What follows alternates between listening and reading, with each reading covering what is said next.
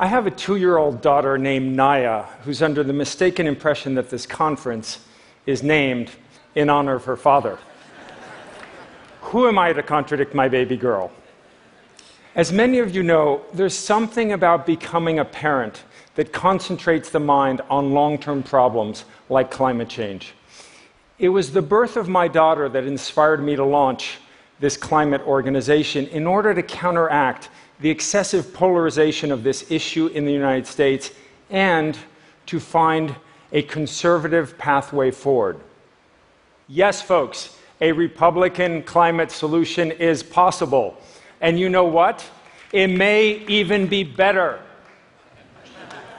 Let me try to prove that to you. What we really need is a killer app to climate policy. In the technology world, a killer app is an application so transformative that it creates its own market, like Uber. In the climate world, a killer app is a new solution so promising that it can break through the seemingly insurmountable barriers to progress. These include the psychological barrier. Climate advocates have long been encouraging their fellow citizens to make short term sacrifices now for benefits that accrue to other people in other countries 30 or 40 years in the future. It just doesn't fly because it runs contrary to basic human nature. Next is the geopolitical barrier. Under the current rules of global trade, countries have a strong incentive to free ride off the emissions reductions of other nations instead of strengthening their own programs. This has been the curse of every international climate negotiations, including Paris. Finally, we have the partisan barrier. Even the most committed countries, Germany, the United Kingdom, Canada, are nowhere near reducing emissions at the required scale and speed. Not even close. And the partisan climate divide is far more acute here in the United States. We are fundamentally stuck, and that is why we need a killer app of climate policy to break through each of these barriers. I'm convinced that the road to climate progress in the United States runs through the Republican Party and the business community. So, in launching the Climate Leadership Council, I started by reaching out to a who's who of Republican elder statesmen and business leaders, including James Baker and George Shultz, the two most respected Republican elder statesmen in America. Martin Feldstein and Greg Mankiw, the two most respected conservative economists in the country. And Henry Paulson and Rob Walton, two of the most successful and admired business leaders. Together, we co authored The Conservative Case for Carbon Dividends. This represents the first time that Republican leaders put forth a concrete, market based climate solution. Thank you. We presented our plan at the White House two weeks after President Trump moved in. Almost every leading editorial board in the country has since endorsed our plan. And Fortune 100 companies from a wide range of industries are now getting behind it.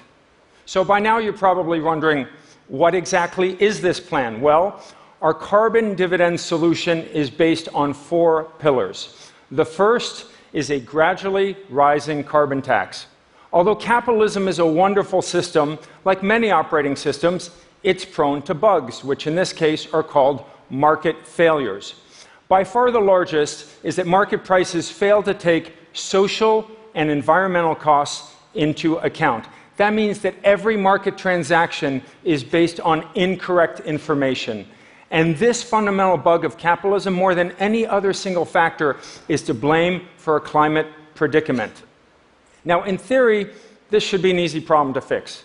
Economists agree that the best solution is to put a price on the carbon content of fossil fuels, otherwise known as a carbon tax. This would discourage carbon emissions in every single economic transaction every day of the year. However, a carbon tax by itself has proven to be unpopular and a political dead end.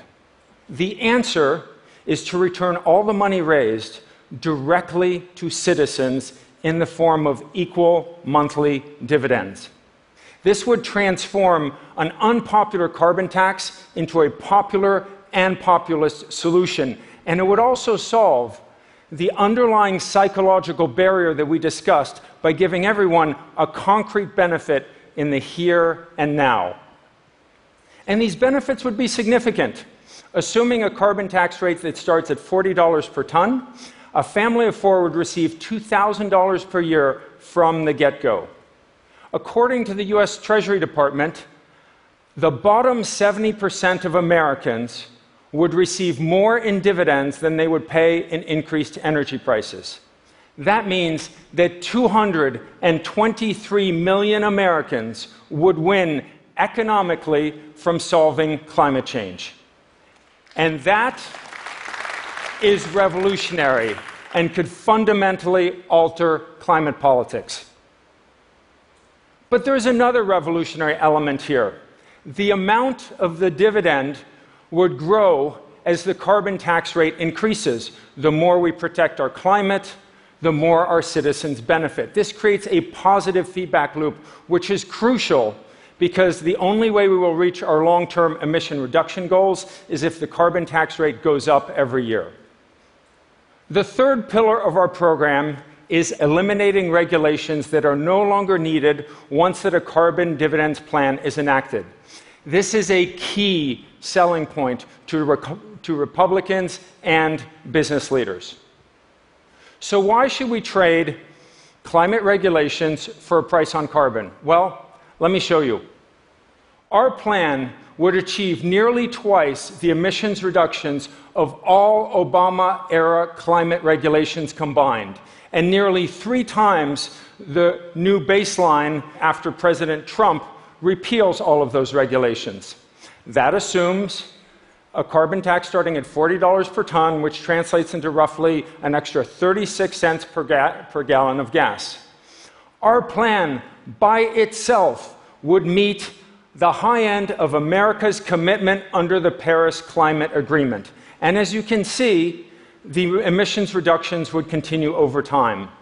This illustrates the power of a conservative climate solution based on free markets and limited government. We would end up with less regulation and far less pollution at the same time while helping working class Americans get ahead. Doesn't that sound like something we could all support?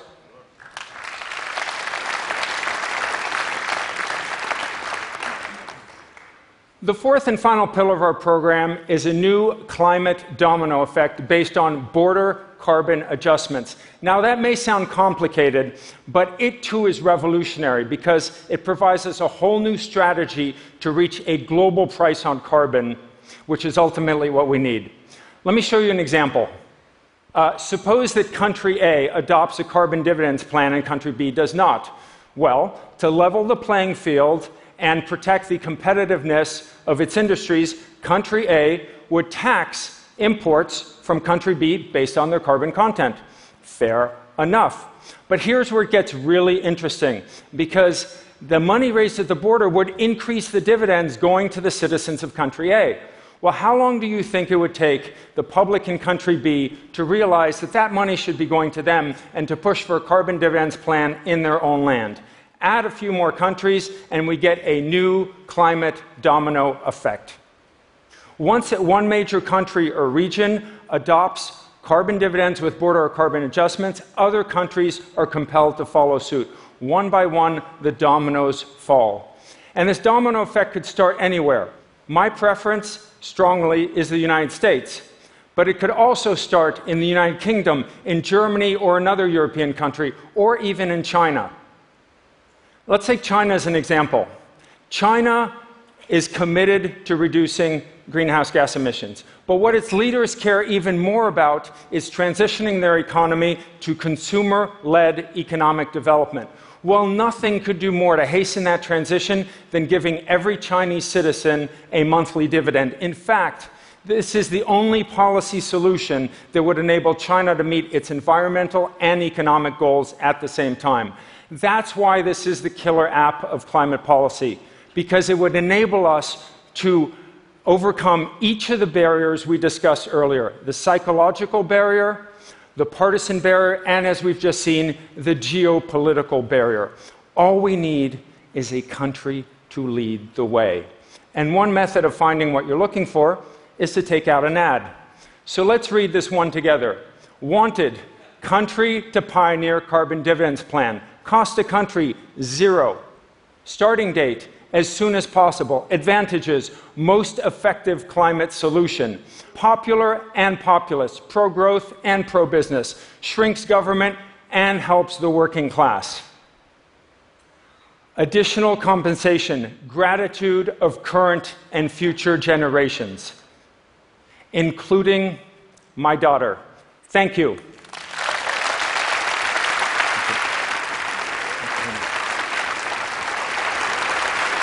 So, uh, just one question for you, Ted. Um, I'm actually not sure I've seen a conservative get a standing O uh, at TED before that. It's pretty cool. Um, so, so, I mean, the logic seems really powerful, but um, some people you talk to in politics say, you know, it's, it's, a, it's hard to imagine this still getting through Congress. How are you feeling about momentum behind this?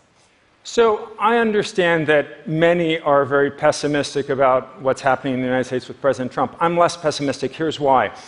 The actions of this White House, the early actions on climate, are just the first move in a complex game of climate chess.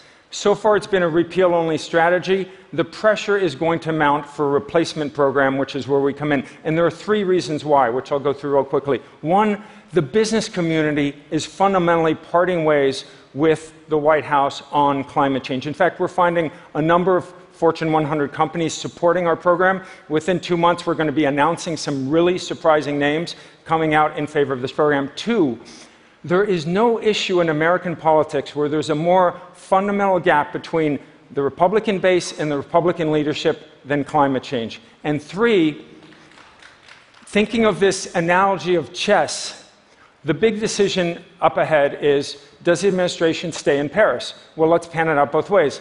If it stays in Paris, as many are pushing for in the administration, well, then that begs the question what's the plan? We have the plan.